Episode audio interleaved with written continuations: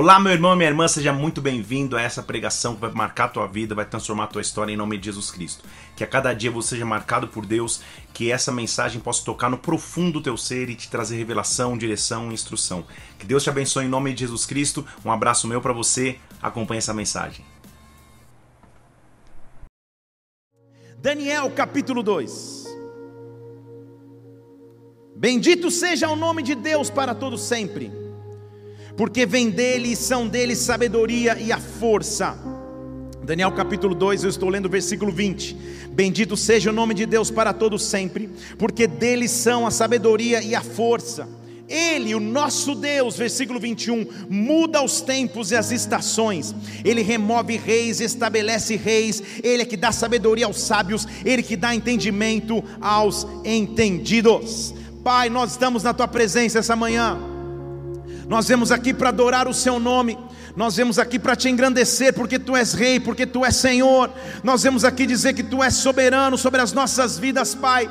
E nós te pedimos nesta hora, vem com poder e com glória continua em nosso meio, Pai. Nós te pedimos em o nome do Senhor Jesus Cristo, dá ordem aos teus anjos ministradores e passeia entre nós, neutraliza o que seria contrário ao teu agir, ao teu mover, ao teu sobrenatural, e que só haja espaço para que o teu Espírito Santo venha, para que a tua glória se manifeste, para que em o nome do Senhor Jesus nós possamos ser transformados através da Sua palavra e em Sua palavra. Vem sobre nós, nós te pedimos e antecipadamente te agradecemos, aplaudimos aplaudindo o teu nome que é precioso, que é majestoso, que é digno de honra, de glória, de louvor, de adoração. Adore com as suas palmas. Aleluia! Aleluia, aleluia, aleluia. Aleluia. Ele dá sabedoria aos sábios, ele dá entendimento aos entendidos, ele coloca ou tira reis de acordo com a sua vontade. Estou aqui hoje para falar do centro de nossa fé a base principal, a coluna fundamental, a pedra angular de nossa fé, que é Jesus Cristo. Tudo é dele, por ele e para ele. Tudo começa nele, tudo não termina nele, porque na verdade continua nele na eternidade. Ele é a nossa base, ele é o nosso Senhor, ele é o nosso Rei, ele é a nossa autoridade suprema. Não há nome maior do que o nome de Jesus, não há poder maior do que o poder de Jesus, não há quem devamos maior devoção senão Jesus Cristo. Ele é o centro de nossa fé. Ele é o Rei dos Reis, ele é o Senhor dos Senhores. Acabamos de ver aqui em Daniel, então, a Bíblia dizendo que ele estabelece e tira reis na terra. É interessante notar que, pode baixar um pouquinho o teclado para mim, por favor. É interessante notar que. Pode um pouquinho mais, que eu vou gritar. E a Brenda vai vir junto comigo. Gritando não, porque ela, ela é contida e além disso é fono, então ela não vai gritar. Muito bem. Ele muda tempos, muda estações, ele estabelece o tira-reis. É interessante notar que os reis da antiguidade, e os imperadores da antiguidade se autodenominavam filhos de deuses. O rei era quase que um ser divino, o imperador era quase que um ser considerado um deus na terra. Um dos títulos que eles se, se proclamavam então era filhos de deuses no sentido de que ele foi apontado de maneira divina, ele seria uma divindade terrena. Só que nós vemos e estamos olhando que todo rei tem uma limitação dada pelo próprio Deus, porque todo rei, quem coloca e tira, é o nosso próprio Deus. Interessante notar que o centro de nossas vidas e fé, Jesus Cristo, que o centro de nossa esperança, o nosso Deus, se autodenominou com um nome que não parece fazer tanto sentido enquanto imperadores e reis na terra se denominavam filhos de deuses ou filhos de Deus, Jesus Cristo vem e inaugura uma nova etapa, se chamando de Filho do Homem. O que significaria dizer que ele é filho do homem?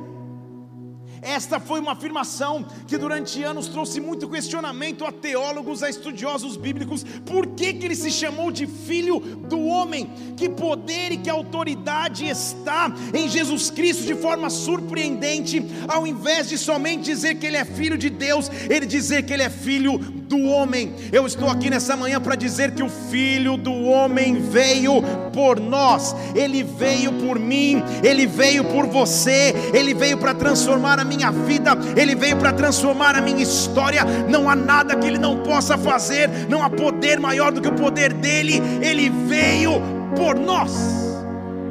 Naquela época, então, no sentido de crença divina ou, no, ou na relação do ser humano com Deus, acreditava-se então, na mitologia principalmente, ou na cultura pagã, que haviam seres semidivinos, metade homem, metade deuses. Ou no máximo, quando Deus ou um ser divino visitava a terra, ele não era habitante da terra. É o que nós chamamos de uma teofania, a visitação de um ser divino ao ser humano. Não se pensava no conceito de um ser que seria 100% Deus ao mesmo tempo que seria 100% homem. Estão comigo até aqui? Ninguém conseguiria cumprir esse requisito. Só que, meu querido irmão e irmã, quando Jesus se afirma filho do homem, ele sabe o que estava fazendo. Falar que ele era filho do homem não é somente uma afirmação de humildade de Jesus Cristo, também o é, mas significa dizer que ele era o único capaz de cumprir um requisito. Ele seria 100% Deus, ele seria 100% homem, ele teria que vir para transformar a humanidade através de seu sacrifício. Dizer que ele é filho do homem é dizer que ele tem a maior autoridade na terra, porque ele é Deus e ao mesmo tempo que é Deus também foi homem. Estão comigo aqui? Eu vou chegar lá. Ninguém jamais poderia cumprir o que ele cumpriu. Dizer que ele é filho de Deus, de, de Deus, é óbvio e é tranquilo de saber.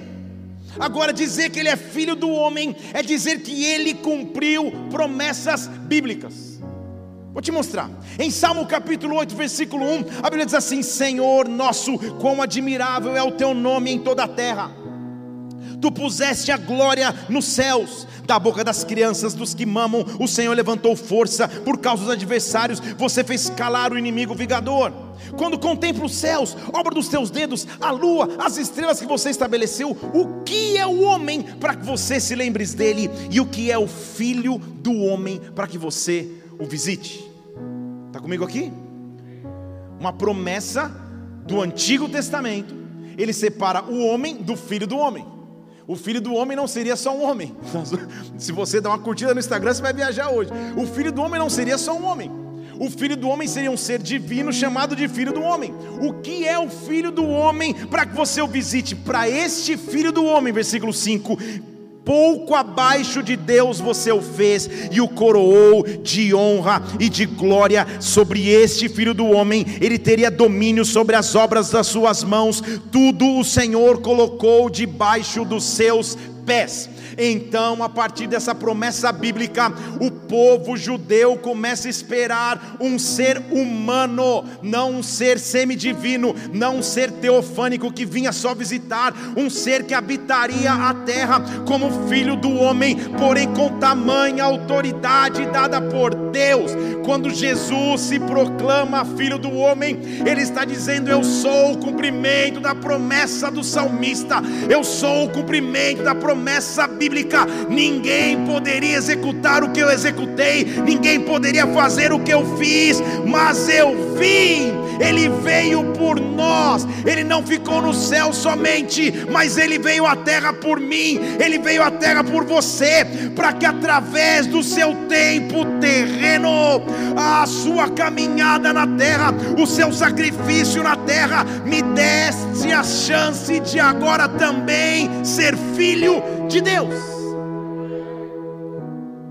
Então vamos comigo. O Filho de Deus permitiu ser chamado Filho do Homem, para que eu pudesse ser chamado Filho de Deus. Deixa eu falar de novo. O Filho de Deus se permitiu ser chamado filho do homem, para que eu pudesse ser chamado filho de Deus. Nenhum ser divino poderia cumprir a promessa se não se tornasse carne. Só que nenhum ser de carne poderia receber de Deus divindade se o Pai não lhe concedesse. Só havia um capaz de cumprir os dois requisitos: ser 100% Deus, ser 100% homem. Jesus Cristo, meu Rei, Jesus Cristo, teu Rei, Jesus Cristo, meu Senhor, Jesus Cristo, teu Senhor. Enquanto os reis terrenos se autoproclamavam filho de deuses, alguém que era filho de Deus e se permitiu rebaixar para ser chamado filho do homem, mas não para que somente fosse humilde, mas para que cumprisse promessas bíblicas. O que eu estou dizendo é que em Jesus Cristo a humanidade, ele se chama filho do homem para dizer: Eu em carne passei por dores, passei por tentações, passei por sofrimentos. Ah, eu em carne vivenciei o que você vive na carne, mas eu venci. Ele veio por nós. Então entenda: no pensamento judaico, a maior afirmação messiânica não é dizer que alguém era filho de Deus. Porque muitos imperadores e reis se autoproclamavam filho de Deus. A maior declaração messiânica no pensamento judaico é dizer: Eu sou filho do homem. Você está comigo aqui ou não? É dizer, apesar de ser Deus, eu me permiti baixar para ser filho do homem, para cumprir promessas. Promessas que nós acabamos de ler em Salmo capítulo 8, mas mais profundamente ainda em Daniel capítulo 7. Daniel é praticamente um apocalipse dentro do Antigo Testamento, ele é até chamado do apocalipse do Antigo Testamento. Tamanha profundidade de revelação, intimidade que Daniel tinha com Deus, ele tem visões dos últimos tempos. E a Bíblia diz em Daniel capítulo 7, versículo 9, que eu continuei olhando, e foram postos tronos, e um ancião de dia se assentou, seu vestido era branco como a neve, sua cabeça tinha lã puríssima, seu trono era de chamas de fogo, as rodas dele eram fogo ardente ele está vendo o próprio Deus sentado sobre o trono, o ancião de dia sentado sobre o trono, fogo ao redor do trono, a cabeça dele branca como a neve, é um cenário de trono celestial e Deus está sentado. A Bíblia diz, versículo 13: Eu estava olhando nas visões no meio da noite, e eis que vinha nas nuvens do céu um filho. Estão aqui comigo? Não é um filho de Deus, um filho do homem um filho do homem se dirigiu a um Sião de dias e foi apresentado diante dele. o que Daniel está vendo é o retorno de Jesus Cristo de seu sacrifício terreno, é o retorno de Jesus Cristo, seu sacrifício na terra.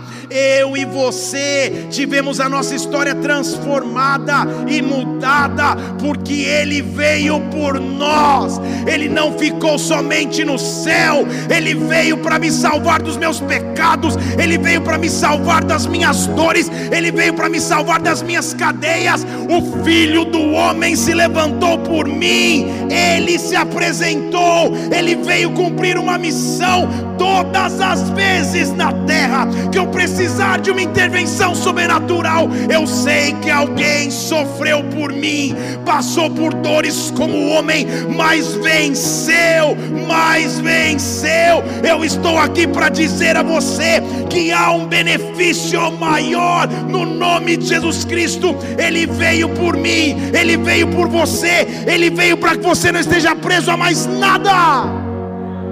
Filho do homem, não somente filho de Deus. Filho de Deus, todo rei podia se proclamar. Agora, filho do homem, um ser que é divino e humano, 100% os dois, nunca existiu, nunca jamais existirá.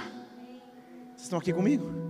A mitologia pregava seres semideuses, metade animal, metade Deus, uma loucura.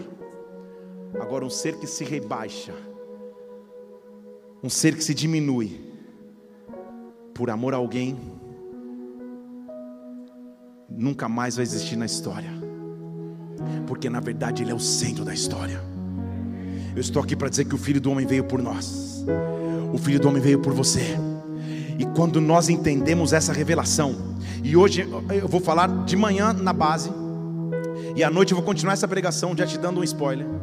E eu quero profundamente te mostrar o que, que o Filho do Homem fez por nós e como nós podemos carregar todos os dias esta este benefício e esta carta dizendo ele veio por mim. Quando ele veio, ele acabou com o silêncio. Entenda comigo que os povos da Ásia na antiguidade eram permeados de pensamentos helenistas gregos, ou seja, naquilo que eu acabei de te dizer, no pensamento de que só haviam seres semideuses ou visitações divinas na terra, teofanias, que voltavam rapidamente para o outro plano. Não entrava na mente de uma pessoa que nasceu e cresceu nessa cultura permeada com a Grécia, de que um ser natural, carnal, poderia também ser 100% divino. Estão comigo aqui ou não? O apóstolo João, então, vai escrever para os povos da Ásia, uma resposta à dúvida que começou a se levantar depois da ressurreição de Jesus Cristo. Começou uma corrente de fariseus, principalmente saduceus, tentar dizer que na verdade Jesus Cristo nunca veio em carne.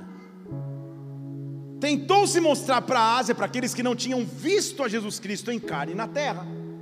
Tentou João começar a mostrar que, calma, vocês não estão entendendo, ele realmente veio. Ele não foi uma historinha, ele não foi um mito, um, um, uma fábula, ele não foi uma, uma figura de linguagem, ele realmente veio. A revelação de João tem que valer para nós nos dias de hoje, porque nós também não presenciamos fisicamente a presença de Jesus Cristo na terra. Por maior idade que você tem aqui, você não viveu no tempo que Jesus Cristo andou pela terra, e muito menos em Jerusalém, muito menos em Israel. Então tudo que nós temos é a segurança de que ele veio. Mas eu quero dizer a você que ele veio. E o fato dele ter vindo transformou a minha história. Sim, ele é filho de Deus, mas na verdade ele é filho do homem, ele é o único capaz de cumprir essa profecia. Não haverá jamais na história alguém com essa característica. Ele veio, mas veio para vencer, ele veio, mas veio para cumprir uma missão, ele veio para me transformar todos os dias. Agora, então, ao acordar, ao viver, eu posso carregar Jesus Cristo comigo por onde eu for, eu posso carregar as evidências seu sacrifício, eu posso carregar a glória do nome dEle eu posso carregar Jesus, o centro é Jesus. João então vai começar o seu evangelho, mostrando para o público que o escutava qual era a sua teoria ou qual era a sua explicação para o que tinha acontecido, para que eles pudessem entender. E na base do que João prega, nós temos que viver ou nós podemos fazer um paralelo em nossas vidas. Porque ele começa João capítulo 1, versículo 1, dizendo assim: No princípio era só o Verbo. O Verbo estava com Deus, e o Verbo era Deus. Vou falar de novo: no princípio era só o Verbo. O Verbo estava com Deus, e o Verbo era Deus. Deus é um Deus de padrão e processo. Deixa eu falar de novo: Deus é um Deus de padrão e processo. Quando você começa a estudar na Bíblia padrões e processos de Deus, você começa a entender que Ele sempre repete os seus padrões. O que eu estou dizendo a você é que quando Ele precisa criar algo novo, Ele vai cumprir um padrão. A primeira fase da criação, então, eu chamo de subjetividade. Hoje eu sei que está difícil. é de algo que é subjetivo de algo que não é tangível, de algo que você não pode colocar as mãos. No princípio era só o Verbo, mas o Verbo estava com Deus e o Verbo era Deus. A fase em nossas vidas que eu não tenho nada de concreto, talvez você pudesse substituir. No princípio era só um sonho, mas o sonho estava em Deus, o sonho era o próprio Deus. No princípio era só uma palavra profética, mas a palavra profética estava em Deus e ela era Deus. No princípio era só uma expectativa, no princípio era só uma profecia, porque antes da criação criação, eu tenho nas minhas mãos algo que não é tangível, eu tenho nas minhas mãos algo que eu não posso alcançar. Talvez diante dos teus olhos hoje você tenha algo que é impossível demais para você, mas ah, ele pode ser declarado por fé, ele pode ser declarado por fé, porque eu começo a entender que Jesus Cristo, ele é um arquiteto da criação. Ele diz assim: ele estava lá no princípio com Deus. Todas as coisas foram feitas por intermédio dele, sem ele nada do que foi feito se fez. João está nos dando uma revelação. Quando eu precisar transformar uma palavra profética em realidade, chama Jesus. Quando eu precisar transformar um sonho em realidade, chame Jesus. Você não entendeu? Eu vou te falar em português. A nossa geração presente não tem vivido esse discurso. Temos tentado, como geração, colocar o homem no centro. Ah, se eu tenho um sonho, eu realizo, eu conquisto, eu faço. Eu nas minhas técnicas, eu no meu jeito, eu, eu sou sem de mim mesmo, eu consigo por mim, isso é humanismo. Sendo que o reino nunca foi centrado no homem, o reino foi centrado no filho do homem. O reino é sentado em Jesus. Jesus, se eu quero viver coisas, não é na minha técnica, não é na minha persuasão, não é no passo um, dois, três para alcançar vitória comigo mesmo, não.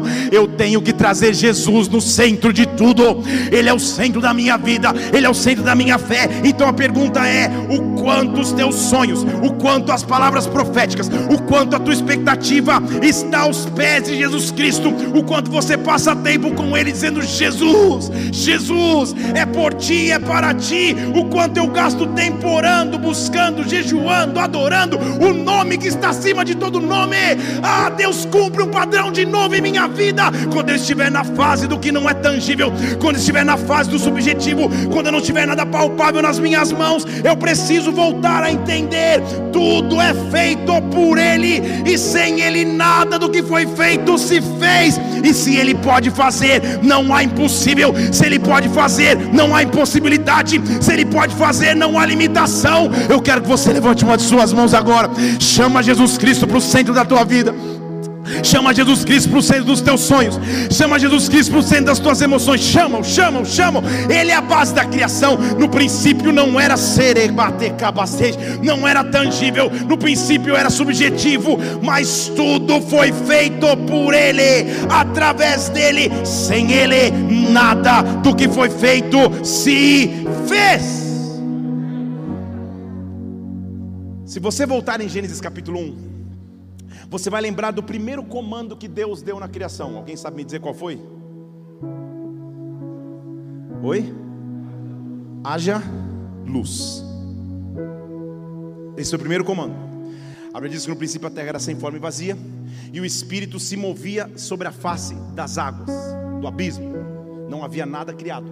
Então Deus disse: haja luz, e houve luz haja luz e houve luz. Essa luz da criação é o próprio Jesus Cristo.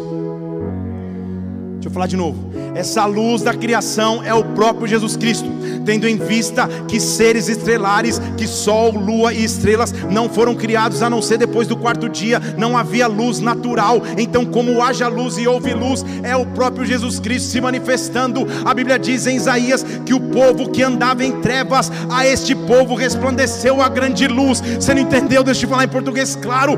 Toda situação onde tiver obscuridade, toda situação onde tiver em trevas, toda situação onde não estiver tão claro para que eu enxergue, quando eu chamo o nome nome de Jesus, é como se uma luz começasse a acender, é como se eu tivesse estratégias que eu não sabia de onde vem, é como se eu tivesse respostas que parece que estavam guardadas. O nome de Jesus é uma luz. A Bíblia diz, versículo 4: Em Jesus estava a vida, a vida era a luz dos homens, a luz resplandece sobre as trevas, as trevas não prevalecem contra a luz. Deixa eu te contar uma novidade: o fim do reinado das trevas é quando a luz começa a brilhar, e no final a luz vence, no final a vida vence. Eu quero, na autoridade do nome de Jesus Cristo, tudo aquilo que tinha trevas na sua vida, tudo aquilo que era opressão, tudo aquilo que era oposição da parte do inimigo, agora que a luz de Jesus Cristo comece a vir, que a luz de Jesus Cristo comece a caminhar, luz, luz, luz. A luz resplandece sobre as trevas, não é as trevas que resplandecem sobre a luz. Sabe por quê? Porque ele veio. Deixa eu falar de novo. Ele veio. Nós estamos prestes a viver e vivenciar aqui na Bíblia o maior milagre que mudou a minha vida e a tua história. Esse milagre me dá a chance de viver em, em, em autoridade e em triunfo agora. O Filho do Homem veio por nós. Deixa eu falar de novo: o Filho do Homem veio por nós. O Filho do Homem veio por nós. Terrível seria para nós se tivéssemos confiar em seres humanos somente, na figura do fulano de tal, na figura do fulano de tal, uma foto minha na tua carteira fazendo assim ou assim, porque eu sou carne como você é.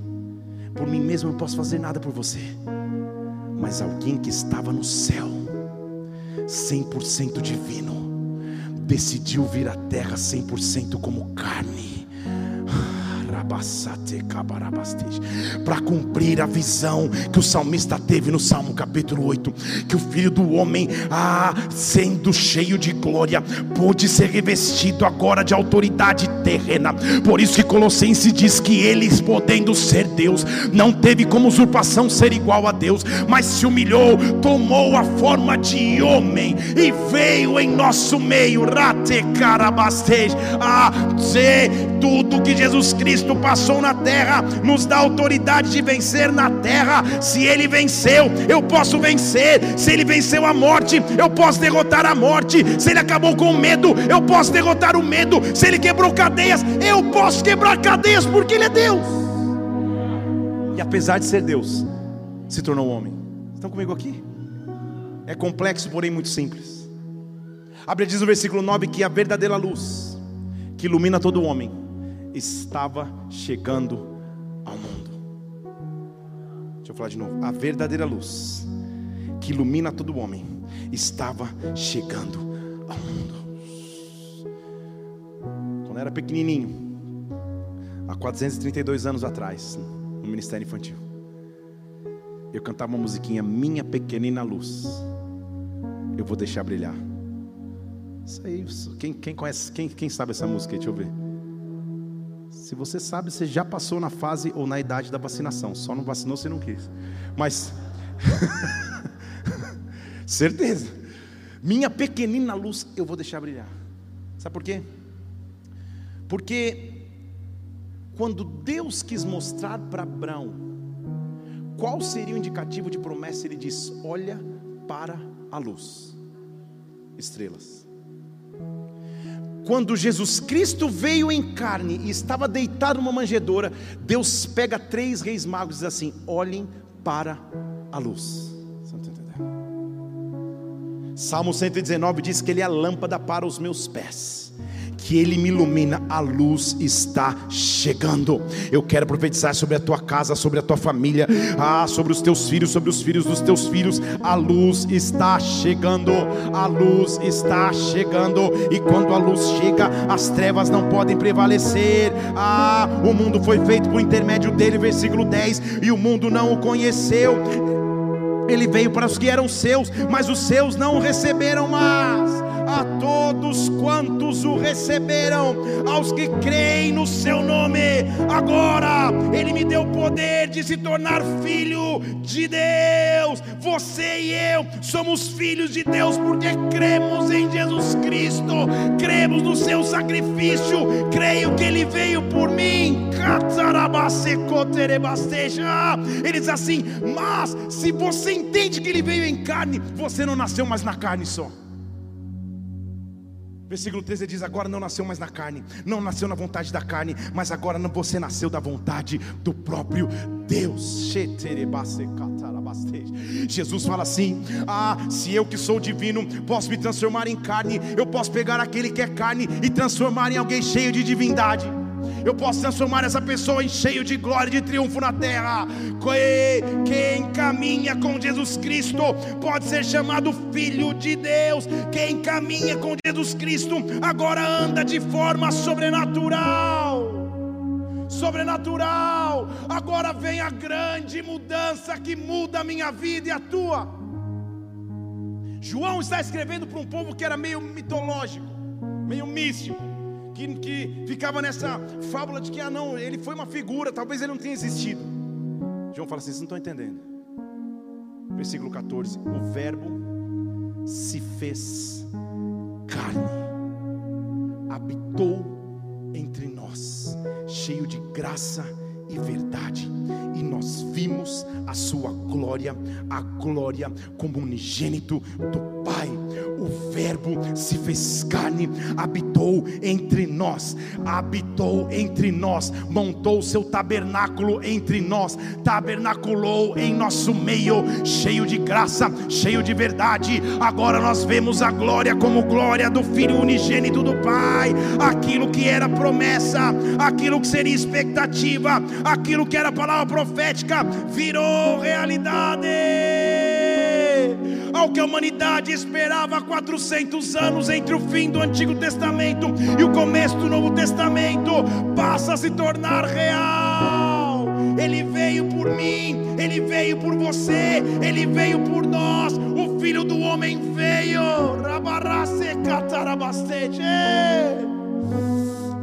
E por que ele veio? Para que você pudéssemos viver em triunfo você pudéssemos ter redenção. Mas não só isso.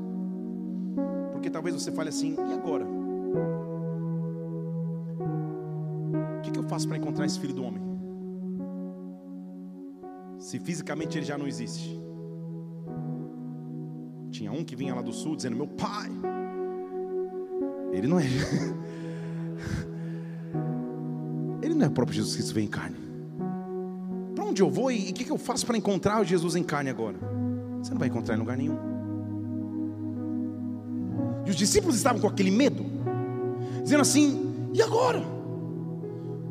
Os três anos e pouco que nós vivemos aqui foram, foram maravilhosos. E agora? Não vai embora, fica com a gente. Uns acreditavam que ele seria um revolucionário natural que lutaria contra o Império Romano com as suas próprias mãos. Quando, quando Pedro pega a espada, ele diz: Guarda a espada, não é pela espada minha revolução, não. E quando os discípulos estão com uma carinha dizendo, e agora? Como, que, como que vai ser da gente? Eles assim, fiquem tranquilos. Não se preocupem no vosso coração. Creiam em Deus. Creiam em mim. Só estou indo na frente. Porque eu vou preparar-vos um lugar. Você entendeu? Porque eu vou preparar-vos um lugar. Porque eu vou preparar um lugar de autoridade e de poder eu vou preparar um lugar para vocês. E quando eu voltar para vocês, vocês vão poder ir comigo. E aonde eu estiver, vocês vão poder estar comigo. Posso fazer um parênteses aqui? Em Lucas capítulo 10, a Bíblia fala de, de três parábolas que parecem não, não, não, estar conectadas. A primeira parábola ele fala de um pastor que tinha 100 ovelhas, perde uma, deixa 99 e vai buscar. Vocês lembram dessa, dessa passagem? Na sequência desse, dessa mesma passagem, ele fala de uma mulher que tinha 10 dracmas, perde uma, deixa nove, vai procurar a dracma. Então ele está falando de alguém que perdeu um, deixou um pouco os outros e falou: Vou procurar. A sequência desse mesmo capítulo é uma outra parábola conhecidíssima, mas que parece que não tem nada a ver, está ali. Porque ele, ele começa a contar a parábola do filho pródigo. Ele diz assim: Olha, um, um menino pediu a herança em vida, foi embora, gastou tudo, bebeu lavagem de porco, toda aquela história. Você lembra, você conhece essa história, não é isso? O que, tem a ver a parábola das ovelhas que estão perdidas, ou da ovelha perdida, da dracma perdida e do filho pródigo? Não há casos na Bíblia. Na cultura judaica, o filho mais velho era o responsável pelo bem-estar da família. Se o filho mais velho visse algum de seus irmãos em apuros, era obrigação dele ir resolver. Estão aqui comigo? Então o que Jesus está dizendo é: cara, essa parábola do filho pródigo não é só para falar do cara que foi distante e tem que voltar. Essa palavra do filho pródigo é para acordar o filho mais velho. Porque assim como aquele que deixou as, as 99 foi buscar uma ovelha, assim como a mulher que deixou as nove dracmas foi buscar uma, o filho mais velho tinha que ter saído de casa para buscar o que foi embora. Você entendeu? Vou falar de novo. E pelo contrário, ao invés de, de, de, buscar, ele não só não busca, quando, quando o irmão chega, ele ainda julga: ah, não, que ele não deveria chegar. Por que, que festa para ele? Você conhece comigo a história? Mas eu e você, eu e você, temos um irmão mais velho que não quis ficar em casa. Você não entendeu? Eu e você temos um irmão mais velho que disse assim: enquanto a humanidade estiver perdida, Pai, eu saio de casa para buscar. Porque se eu fizer um sacrifício lá no final, vou poder dizer para eles assim: agora vocês são herdeiros comigo. Ah, só que se eu tiver que ir em carne, se eu tiver que sofrer em carne, se eu tiver que sofrer as piores dores do mundo, se eu tiver que derramar gotas de sangue, se eu tiver que levar chicotadas na cruz, tudo vai valer a pena, porque depois de passar pela cruz, eu vou ter um presente, uma casa cheia, uma casa preparada de coerdeiros comigo. A minha realidade de vida muda, a tua realidade de vida de muda, de vida muda quando você e eu entendemos eu não sou o centro. Jesus Cristo é o centro. Jesus Cristo é a essência. Jesus Cristo é a vida. Ele é o filho do homem que veio por mim. João 3:16 diz que Deus amou o mundo de tal forma que deu, não emprestou, deu o seu Filho unigênito, para que todo aquele que nele crê não pereça, mas tenha a vida eterna. O que eu estou te apresentando hoje aqui é maior do que o medo, é maior do que os vícios, é maior do que a solidão, é maior do que a tristeza, é maior do que a enfermidade, é maior do que a morte. O que eu estou te apresentando aqui é aquele que veio à terra por mim e por você. E nesse benefício é que nós vamos andar, nesse benefício é que nós vamos caminhar. Mas onde ele está? Onde ele está? Se eu não posso mais vê-lo. Em João 14 ele diz: Fiquem tranquilos, eu não vou deixar vocês órfãos. Mas agora, porque eu vim, morri na cruz vocês se tornaram coerdeiros comigo. Cada ser humano agora tem uma sementinha de divindade que pode suportar, que pode ser recipiente do maior presente que eu vou deixar para a humanidade. Eu deixarei com vocês o Espírito que o mundo não pode receber, porque não o conhece, mas ele está em vós e estará em vós para sempre. Igreja, meus amados irmãos, quando o mundo precisar ver Jesus, o mundo não vai encontrar um Jesus em carne, mas o mundo vai te encontrar, o mundo vai me encontrar, o mundo vai olhar como eu me comporto na sociedade, como eu me comporto no meu emprego, como eu me comporto no meu casamento, como eu me comporto na minha vida ministerial, e quando eles olharem a mim, o mundo vai reconhecer que Jesus Cristo é o Senhor, o que Jesus Cristo veio. Eu quero te oferecer algo que é maior do que a aflição que você pode passar agora. O Filho do Homem que veio por mim, que veio por você, que veio transformar a minha vida, que veio transformar a minha história. Onde está a morte, a tua vitória? Onde está a morte, o teu aguilhão? Graças a Deus que me dá a vitória por intermédio do nosso Senhor Jesus Cristo. Glorifique com as suas palmas, glorifique com os teus lábios, porque Ele é Rei.